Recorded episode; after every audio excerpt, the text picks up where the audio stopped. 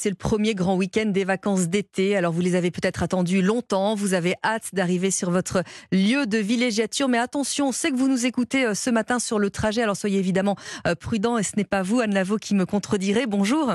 Bonjour. Délégué général de l'association euh, Prévention routière. Alors il y a toujours évidemment des conseils à rappeler.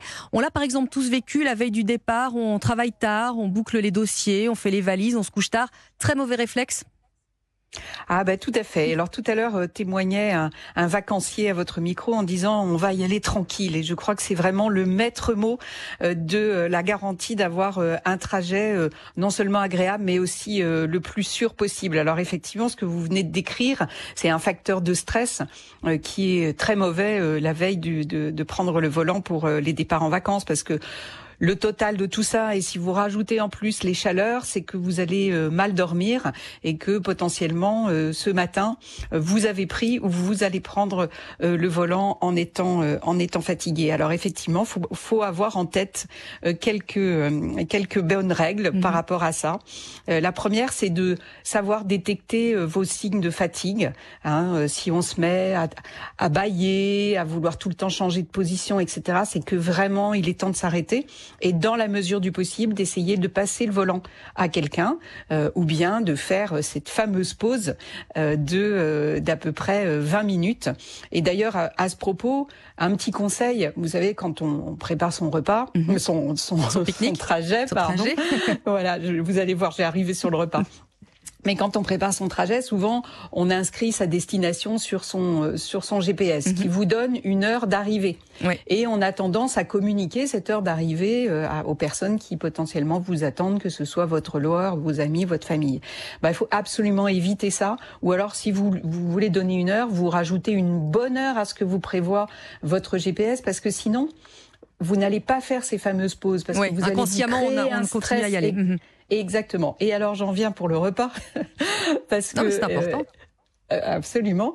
Euh, et sur le repas, bon, il y a de grandes chances pour que vous soyez obligé de, de, de, vous arrêter pour déjeuner. Mhm. et, et, souvent, le reste de l'année, quand on déjeune, on déjeune léger, etc. Et là, euh, le pique-nique est immédiatement synonyme de sandwich, de charcuterie, de pâte de, de pâté, de un peu chips, mm. de boissons sucrées, etc. Donc deux choses qui sont très très très difficiles euh, à digérer et qui vont entraîner automatiquement un effet de somnolence euh, après le repas quand vous reprendrez le, volant euh, à l'issue du pique-nique. Donc il faut aussi, là aussi, déjeuner léger et faire en sorte que tous ces signes de fatigue disparaissent. Alors Anne Lavaux, il y a un ennemi évidemment également depuis quelques années, c'est le téléphone au volant là également, on est très très très vigilant. Hein. Le GPS, on le pose, on ne le consulte pas.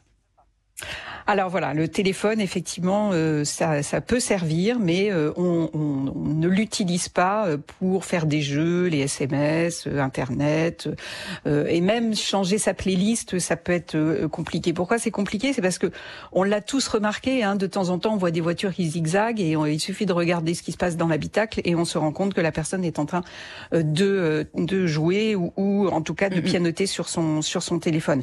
Alors pourquoi c'est dangereux? Ben, c'est parce que ça réduit votre champ visuel. Euh, vous, vous, vous, perdez 50% des informations euh, de, de l'environnement. Or, conduire, et ça c'est vraiment quelque chose qu'il faut rappeler, Conduire, c'est la tâche du quotidien qui nécessite la plus grosse charge mentale. C'est une décision toutes les cinq secondes et c'est une analyse en permanence de l'environnement. Donc, si vous avez le nez sur votre votre téléphone ou votre smartphone, automatiquement vous perdez euh, ces informations et du coup votre temps de réaction euh, est diminué de 30 à 70 Et puis on n'a pas besoin de changer la playlist, on reste sur Europe 1, on va vous accompagner euh, toute la journée. Alors Anne Lavaux, la, ceinture de sécurité, elle a fêté ses, ses 50 ans. On se souvient que ça n'était pas entré dans les mœurs euh, facilement. Est-ce qu'aujourd'hui aussi on continue à observer des, négligences? Alors il y a eu une étude récente hein, qui a démontré que effectivement il y avait peut-être un peu de relâchement euh, dans la ceinture de sécurité. Euh, cette cette étude elle, elle, évoquait essentiellement le non-port de sécurité constaté dans les accidents mortels. Mhm. Globalement, on met sa ceinture, même si c'est beaucoup plus vrai pour le conducteur que pour les passagers. Mais il faut quand même rappeler que le conducteur est responsable de ce qui se passe euh, dans, dans son véhicule. Et puis surtout, euh, cette étude, elle pointait que euh, les enfants n'étaient pas toujours bien attachés dans leur, dans leur siège auto. Et ça, c'est vraiment au moment des départs en vacances quelque chose qu'il faut envisager très sérieusement. Donc les enfants, c'est déjà une, un enfant par euh, siège. Hein. On met pas euh, deux enfants dans la même ceinture. Quand ils sont euh, sur un siège auto, on vérifie qu'ils sont bien, qu'ils ont bien les bretelles au bon endroit. Donc on met bien les bretelles sur les parties osseuses et pas sur les parties molles du corps. Et puis on vérifie tout le temps pendant le, pendant le trajet que les bretelles sont bien sur sur les épaules parce que les petits, bah, ils ont chaud, alors ils, ont tendance à voilà à gigoter, etc. Et puis on prévoit des occupations pour les enfants parce que ça va être long pour eux aussi. Et donc euh, le meilleur moyen de faire en sorte qu'ils restent bien euh, euh, installés sur leur siège auto c'est aussi qu'ils soient occupés pendant toute la durée du trajet. Et alors Anne Lavaux l'année prochaine des jeunes de 17 ans seront au volant en ce moment même peut-être pour partir en vacances. Cette réforme elle, elle vous inquiète? Oui, cette réforme euh, inquiète beaucoup l'association euh, Prévention routière parce que, euh, bien, on le sait, hein, la, la, construction identitaire des adolescents, elle, elle se poursuit même, on dit jusqu'à 23 ans, puisqu'on dit que la, la vraie maturité par rapport au processus décisionnel, c'est à 23 ans. Mhm. Et donc, on considère que de, les, les, psychologues hein, considèrent de 14 ans à 17 ans, on est toujours dans l'adolescence. Donc, l'adolescence, c'est c'est des principes qui sont assez bien connus. Hein, on est beaucoup dans le phénomène d'imitation, de surenchère. On va avoir une évaluation euh, euh, risque-récompense qui va beaucoup plus vers la récompense, donc vers la recherche de sensations, etc., et qui minimise le risque.